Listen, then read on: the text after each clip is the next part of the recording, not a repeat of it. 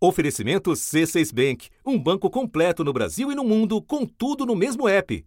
Abra sua conta.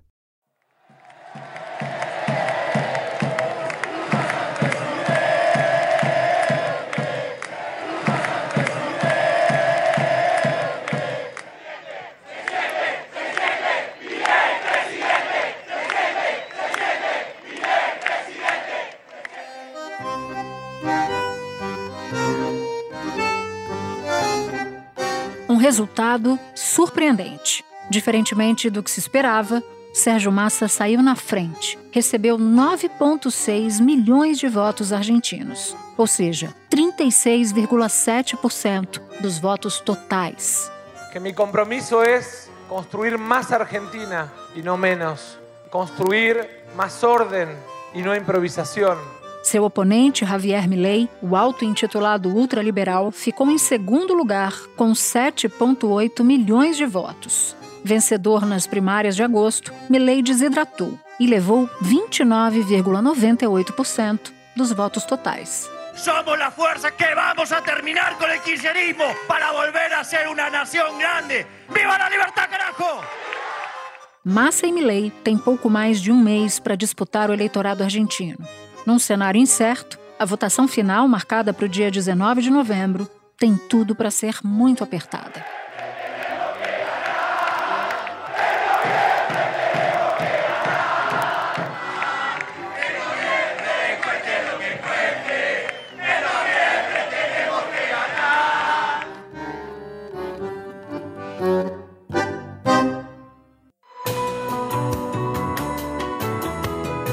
Da redação do G1, eu sou Natuzaneri e o assunto hoje é: a Argentina arruma ao segundo turno. Quais os motivos que levaram à liderança surpreendente de Sérgio Massa no primeiro turno e quais as perspectivas para a disputa entre o candidato governista e o ultraliberal Javier Milei? Para isso, eu recebo dois convidados: o economista Maurício Moura, professor da Universidade George Washington, nos Estados Unidos, e Brian Winter, editor-chefe da revista America's Quarterly, brasilianista e analista de política latino-americana há 20 anos. Terça-feira, 24 de outubro.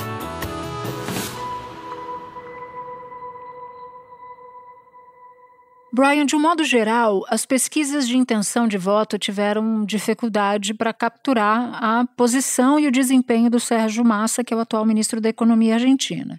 Então eu te pergunto, quais foram os fatores que contaram para ele conquistar mais votos que o oponente dele, o Javier Milei? E aproveitar a oportunidade para te perguntar também, já que você estuda América Latina há tanto tempo, você também ficou surpreso com esse resultado?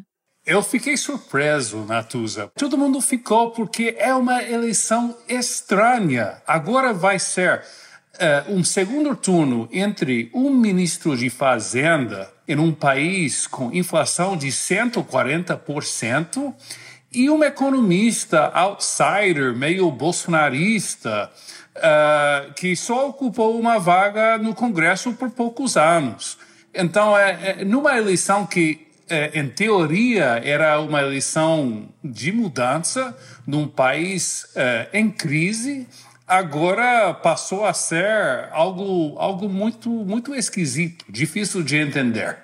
E tem um ponto que me parece uma diferença grande do Milley para o Bolsonaro, que em 2018 o Bolsonaro se retirou praticamente do debate de economia e terceirizou esse debate para o Paulo Guedes, que se tornaria o seu ministro da Fazenda, da Economia também. Então, Bolsonaro não falava absurdos em economia porque tinha o Paulo Guedes falando por ele. No caso do Milley, é ele próprio quem fala muitos absurdos na área.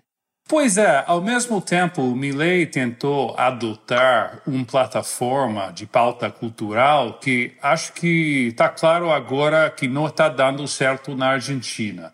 O Brasil, eh, digo, a Argentina não é o Brasil não é o Texas, meu estado, né?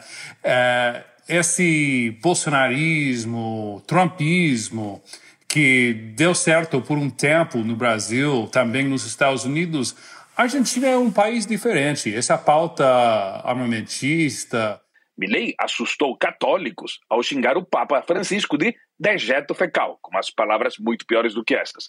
E ele também disse que o pontífice era um aliado do demônio de insultar o papa, um papa argentino, aliás, você pode ganhar um 30% do voto com essas declarações, mas você dificilmente chega aos 50%. Agora, o Milley tem chance ainda. É, seria prematuro falar que o Massa já ganhou, mas claramente, pelo menos por enquanto, é, o momento está é, com o Massa. Você depreende, a partir do resultado alcançado por Milley, que ele pode ter chegado no seu teto de votos ou ele ainda tem possibilidade de crescer? Não, o, o vai crescer. Ele vai ganhar uh, votos da, uh, da candidata que acabou em terceira posição, de centro-direita, Patrícia Bullrich. Só que o problema para o Milley é que ele precisa ganhar quase a totalidade desses votos para ser presidente e já tem sinais de uma racha nesse movimento macrista, esse movimento que se chama Juntos por el Cambio, que é de centro-direita. Basicamente porque tem uma, uma porção, uma parte desse movimento que acha que as ideias do Milley são loucas. Ministério de Educação, adoctrinamiento, afuera. Ministério de Transporte, afuera. Ministério de Saúde, afuera e que questionam fortemente uh, a governabilidade que o Milley poderia uh, ter. Então, uh, se esse movimento de centro-direita rachar, será muito difícil para o Milley. A gente está falando de medo da postura do Milley com propostas econômicas muito, muito complicadas. Ao mesmo tempo, a gente está falando de um cansaço da política tradicional, uma inflação que, como você citou, chega à marca dos 140%. E no fim das contas, Brian, qual foi o fator, na sua avaliação, que mais pode ter pesado para essa disputa ir para o segundo turno com as características que foi? Boa pergunta, Natuza. O argentino quer a mudança, quer mudar. A situação do país é, desper, é desesperadora, é muito difícil. Inflação de 140%, recessão, desemprego em alta, pobreza em alta.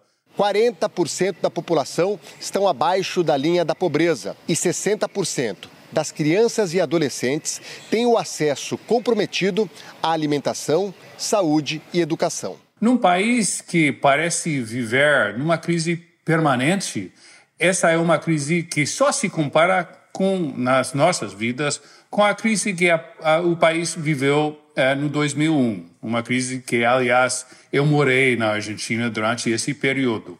É, foi pior, mas não por muita margem. Então, é, o argentino quer a mudança. O problema é que entraram dúvidas sobre a mudança que o Milley representa. Uh, os argentinos queriam uma opção mais segura de mudança, então uh, Milley ficou como opção menos segura. Mas Massa tá te, agora está tentando se apresentar uh, como moderado nessa campanha, como uma opção de mudança segura, mas é, é, é, é de novo, é uma eleição super esquisita, porque Massa é o ministro de Fazenda num país com uma inflação de 140%. Hasta assumir como ministro da Economia, pido desculpas. Sérgio Massa, de centro-esquerda e atual ministro da Economia, pediu desculpas pelos erros do atual governo e tentou se desvincular, dizendo que está na pasta há apenas um ano. Também é verdade que ele é provavelmente a figura mais centrista, mais é, pró-mercado dentro do peronismo. Mas veremos, é uma situação, é uma situação imprevisível. Tem um ponto aí que eu queria esclarecer com você. Uma das análises que foram feitas sobre o primeiro turno é que a votação da província de Buenos Aires, que é considerada um dos principais termômetros eleitorais da Argentina, uma espécie de fiel da balança, cumpriu um papel importante. Por exemplo, o governador peronista Axel Kicillof foi reeleito e isso indica o quê? Como é que você avalia a situação do peronismo nesse outubro de 23? Foi o, o pior resultado para os peronistas a nível eh, presidencial numa eleição na história moderna do país. Ao mesmo tempo, o peronismo ainda é forte, ainda tem uma máquina eh, que consegue mobilizar o voto E, para ser sincero, Natuza, também houve compra de votos nessa eleição. O pacote eleitoral, o pacote fiscal que os peronistas, o governo, o Massa, sendo ministro de, de Fazenda, que eles armaram né, para essa eleição, foi massivo. É, é um pacote eleitoral que eu vi uma estimativa hoje na imprensa argentina que é de 1,5% do PIB em isenções tributárias, uh, bônus para aposentados, para trabalhadores informais, que obviamente vai criar um baita problema para o próximo presidente, seja Milley, seja Massa. Mas uh, parece, especialmente nessa periferia, o conurbano de Buenos Aires, parece que deu certo. Pelo menos na parte política. Na parte econômica, é obviamente um fator nessa, nesse ascenso vertiginoso da inflação e no valor do dólar na Argentina, que só piorou a crise. Fim de 2019, essa famosa média luna que custava em torno de 40 pesos. É como se fosse o pão de queijo, o croissant né, dos argentinos que todo mundo adora comprar. Você comprava com duas notas de 20 pesos. Hoje, a média luna está sete vezes mais cara, custando 280 pesos. A moeda americana também é um outro termômetro da economia argentina. Um dólar sai por 365 pesos no câmbio oficial, na cotação dos últimos dias. Só que no câmbio paralelo, a gente vê que é mais que o dobro, chega a 900 pesos. Brian, para quem nos acompanha e não está necessariamente familiarizado com esse tema, você pode explicar o que é o peronismo para gente?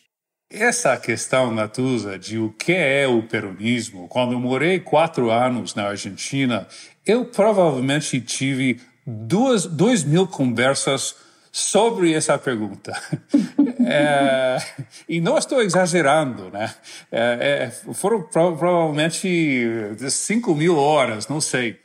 E é, é difícil definir o peronismo, porque, porque evoluiu tanto durante tantos anos uh, nas nossas vidas, passou de ser a força mais neoliberal da América Latina durante os anos 90 a ser uma força que, uh, com muita ênfase no intervencionismo estatal, já nos anos 2000, com a dupla, o casal, né, os Kirchner, e que agora está entrando novamente numa nova fase. Eu acho que seria mais, difícil, mais, mais fácil explicar o, o peronismo hoje como um projeto de poder. É, que tem as suas raízes na época de glória da Argentina no século XX, já há mais de 100 anos. Se tem uma coisa presente na política argentina que é, eu até acho um, um pouco deprimente às vezes, é esse hábito de falar do passado, de falar dos tempos quando a Argentina era um dos cinco países mais ricos do mundo. Acho que o peronismo tem raízes nisso. Acho que tem também raízes num certo uh, espírito igualitário, uh, que numa época era revolucionário, mas agora é mais um projeto de poder. Uh, uma aliança de sindicatos, trabalhadores estatais e outros setores da sociedade. Brian, muito obrigada pela conversa. Muito bom ter você aqui mais uma vez. Bom trabalho para você. Obrigado, sempre um prazer. Espera um pouquinho que eu já volto para falar com o Maurício. Com o C6 Bank, você está no topo da experiência que um banco pode te oferecer. Você tem tudo para sua vida financeira no mesmo app, no Brasil e no mundo todo. A primeira conta global do país e atendimento personalizado além de uma plataforma de investimentos em real e dólar com produtos exclusivos oferecidos pelo C6 em parceria com o JP Morgan Asset Management. Quer aproveitar hoje o que os outros bancos só vão oferecer amanhã? Conheça o C6 Bank. Tá esperando o quê? C6 Bank. Maurício, eu conversava com o Brian sobre o resultado do primeiro turno e o que levou a esse resultado. Com você, eu quero jogar para frente. Eu queria te pedir para falar sobre as dificuldades que o Massa e o Milley vão enfrentar a partir de agora nessa disputa de segundo turno. E por que você fala de um efeito Mona Lisa? Que efeito é esse?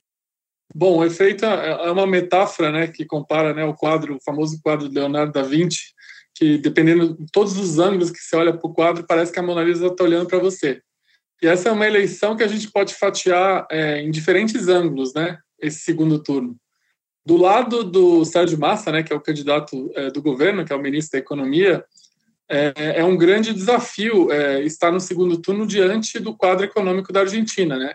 É, são raríssimos, é, Natuza, os ministros da Economia que são eleitos para chefes de Estado democraticamente no mundo, né? No Brasil a gente só teve, por exemplo, Fernando Henrique, em 94, e é, e é único na história um ministro da Economia que eventualmente seja eleito num cenário de hiperinflação. E esse é um grande tema para os eleitores. É, acrescido a isso, o governo do Alberto Fernandes, que o Massa faz parte, é um dos governos de menor popularidade do mundo, né? Eles então chegam a ter é, um terço de, de, de, de, aprovação, ou seja, eles têm dois terços de reprovação. Então, esse conjunto de, de, de dificuldades que o Massa vai, vai encarar é, no segundo turno. Do lado do Javier Milei, né, que claramente é um candidato de oposição, também, obviamente, um candidato que se coloca como antissistema, é, como anti-establishment, como fora da classe política, ele vai enfrentar a rejeição, principalmente a, rejeição às ideias dele, que são consideradas mais, mais radicais e que não têm é, um apoio majoritário na população argentina. A gente pode dar exemplos como a posição dele em relação a ser contra o aborto, que é uma coisa que já tinha sido superada na, na opinião pública argentina, as posições dele em relação ao, ao, armamento da população, que também são posições que não têm suporte na, na, na majoritária na opinião pública, Poner adelante armas de fuego para los ciudadanos significa dar condiciones para que tengan la legítima defensa, no, para que no sean más. Gracias, Mariano. Demasiada generosa es la Argentina y somos los argentinos para recibir a este tipo de gente, ¿no? Sí, parece. Por eso así le fue a su padre que los brasileños con lógica lo sacaron del poder, por suerte, ¿no? E as questões específicas da economia, né? Como ele vai é, implantar uma dolarização, que é o que ele vem pregando na campanha, ou eventualmente até acabar com o Banco Central. Então, se de um lado a gente tem um governo é, rejeitado, do outro lado a gente tem um candidato com ideias que, são, que não tem suporte na maioria da população argentina. Já que você fez esse sobrevoo sobre as dificuldades de cada um, agora eu quero tentar entender melhor quais são as vantagens, tanto do Massa quanto do Milley. Acho que a vantagem do Massa é uma vantagem de ter a máquina pública, né?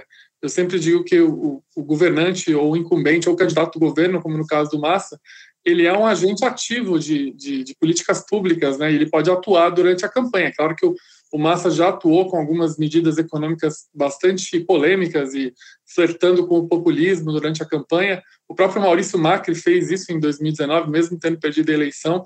Então, a, o Massa, de agora até o dia 19 de novembro, ele vai poder é, oferecer benesses de curto prazo aí para os eleitores. Isso só quem está no poder é, pode operar, obviamente. Então, acho que essa é a grande vantagem é, dele. Ao votar, celebrou a consolidação dos 40 anos de democracia na Argentina. Disse que é preciso olhar para o futuro com esperança e convicção de que é uma tarefa enorme, seja quem for o vencedor, para resolver os vários problemas do país. Vou a convocar a un gobierno de unidad nacional el 10 de diciembre como presidente. Construido sobre la base de convocar a los mejores, sin importar su fuerza política. Do lado do Milley, acho que ele tem uma vantagem bastante óbvia, né? Ele, ele é um candidato que nunca exerceu nenhum cargo no executivo e ele pode se colocar como uma mudança? Como a quebra de continuidade, como uma alternativa ao que a Argentina tem hoje no poder. Então, ele, obviamente, vai fazer uma campanha de mudança, se colocando como uma peça fundamental para, para os argentinos tentarem um outro destino que não seja o da atual gestão. Né? Polêmico e com uma série de propostas não convencionais, como a de dolarizar a economia e fechar o Banco Central, Milei disse que tem condições de fazer o melhor governo da história do país. Por isso, é o momento que os liberais também abramos nuestros brazos y demos lugar y podamos recibir a todos aquellos que querramos dar la batalla por la república, la batalla por la libertad e terminar com a esclavitud coletivista do kirchnerismo. Eu entendo isso, mas eu sempre gosto de fazer uma ponderação que campanha não é só quem faz, né? Tem que contar também com o que o adversário vai fazer, com o que os adversários vão dizer. O fato do Milley nunca ter sido testado para nada pode também abrir uma possibilidade de se colar nele certas pechas. Portanto, tem um lado de ganhar com isso, pelo fato de ser estilingue e não ser vidraça, mas também tem um outro de que é possível colar nele algumas características que o eleitorado pode não se agradar. Sim, totalmente. Principalmente que a gente tem uma, na Argentina, um clássico cenário eleitoral, né, para quem acompanha ele, eleições a, a, nível global, que é uma batalha de rejeições, né, claramente. De um lado, a uhum. rejeição ao governo, é, claramente colocada, a rejeição à gestão da economia, e do outro lado, a gestão de uma figura política com, de, com algumas ideias radicais, como você falou, uma figura que não foi testada ainda, né? E, obviamente, o, o, do lado do Massa, ele vai tentar fazer com que a eleição seja sobre essas ideias mais radicais, essa figura polêmica que é o Milley. O Milley vai, vai fazer, tentar fazer com que a eleição seja sobre um plebiscito sobre o governo é, é, o governo que o, o Massa faz parte, né? Quero falar com você sobre o eleitorado de Buenos Aires. É o maior colégio eleitoral da Argentina e nenhum dos dois candidatos até aqui nadou de braçada por lá. Qual é a dificuldade que eles têm? E aproveito para te perguntar se, na sua avaliação, quem ali tem mais chances de conquistar a maioria dos votos em Buenos Aires, o Massa ou o Milei? Buenos Aires vai ser o grande campo de batalha dessa eleição, né, Natuza? A Patrícia Burrich, que foi a, a candidata da chapa Junts por Câmbio, ela venceu é, na Grande Buenos Aires, na cidade de Buenos Aires, nos seus arredores ali, porque também tem a província, mas ela venceu ali. É, o, o, mesmo no ápice do cristianismo, né, a, a, oposição sempre vencia na cidade de Buenos Aires e nos arredores. Então, para os dois candidatos vai ser um campo de batalha, porque ali estão é, uma base de eleitores que não votou nenhum nem outro. E para cada um tem um obstáculo, óbvio, né? O obstáculo óbvio é, para o Massa é a economia, né? Eu acho que a, a, a cidade de Buenos Aires, inclusive para os turistas brasileiros que vão para lá, claramente sofre de inflação praticamente diária, mudança de preço, reajuste de preço diário. E, obviamente, é, o que eu sempre digo, né? A inflação é o melhor cabo eleitoral da oposição. E tendo isso na, na, nessa região de Buenos Aires, obviamente, prejudica o candidato Massa. Do outro lado, é, Buenos Aires é, um, é, um, é, uma cidade, né, e a, o arredor da província é uma cidade com ideias bastante progressistas, né, e que, inclusive, principalmente esse tema do aborto, por exemplo, o tema do armamento, são temas que não fazem parte ali da, da cultura e da é, dinâmica da opinião pública local. Então, é, o, o Millet avançar com essas ideias nesses locais, ele vai ter dificuldade, ele vai precisar moderar o discurso dele, e, do outro lado, Massa vai ter que explicar por que, que ele é o cara para tirar a Argentina da crise econômica, sendo ele o próprio ministro da Economia. Bom, já que você citou a Patrícia Burit, que ficou em terceiro lugar, eu queria saber para onde devem ir os votos dela, porque ela disse que rejeita Massa, já foi para Paris, aliás, me parece muito caso do Ciro Gomes nas eleições de 2018, que também foi para a França porque não passou para o segundo turno. Mas os votos dela, Maurício, tendem a migrar mais para quem? Ó, todas as pesquisas que eu, que eu tive acesso, foram várias, aliás, a Argentina tem uma oferta enorme de pesquisas, né? É, apontam que os votos da Patrícia são essencialmente de oposição, Natuza. Aliás, um dos problemas da candidatura da Patrícia é que ela não conseguiu agregar os votos da chapa dela. Lembrando que na Argentina houve uma primária, onde a Patrícia disputou com o Henrique Larreta, que é o ex-prefeito de Buenos Aires, e ela ganhou. Só que ela não conseguiu é, trazer os votos dele na sua plenitude, né? Pegando a análise da eleição, eles, por incrível que pareça, migraram para o Massa, a maioria deles agora no primeiro turno. A Patrícia não conseguiu trazer esse grupo para ela, né? Então, qual é o meu ponto aqui? O meu ponto é que os votos dela hoje, que ela teve no primeiro turno, são votos essencialmente de oposição, que o Massa vai ter muita dificuldade é, de trazer para ele. Por isso que eu acho que essa, essa disputa vai ser muito acirrada. Aliás, eu, eu acho que a diferença é, do segundo turno vai ser muito semelhante a 2015, quando o Maurício Macri ganhou a eleição por poucos pontos percentuais do Daniel Scioli. Porque os votos que estão no lado da Patrícia são votos de oposição, são votos de gente que rejeita o governo e, obviamente, você até vê o discurso da Patrícia, onde ela tem essa, essa exata noção. Ela, ela, ela fez o discurso para esse público que reprova o governo Fernandes, o governo do, do Massa. Né? Eu queria tratar de um outro ponto super importante com você, que é da governabilidade. O que, que o resultado da eleição legislativa, ou seja, para o Congresso, que foi o resultado desse fim de semana, diz sobre o futuro presidente, seja ele o Milley, seja ele o Massa? Ambos terão uma vida muito difícil na relação com o Congresso é, argentino. Lembrando que não tem centrão na Argentina, né, Maurício? Não tem centrão na Argentina e não tem, e não tem esse mecanismo de, de, de negociação e barganha via verbas e, e recursos, tanto é muito mais engessados nesse aspecto. Então, o que aconteceu? O partido, a chapa do Massa diminuiu de tamanho, é, do que tinha no atual governo, que já é um, um, equilíbrio instável, haja visto que todas as operações que a Argentina fez com o FMI tiveram muita dificuldade de serem aprovadas no Congresso.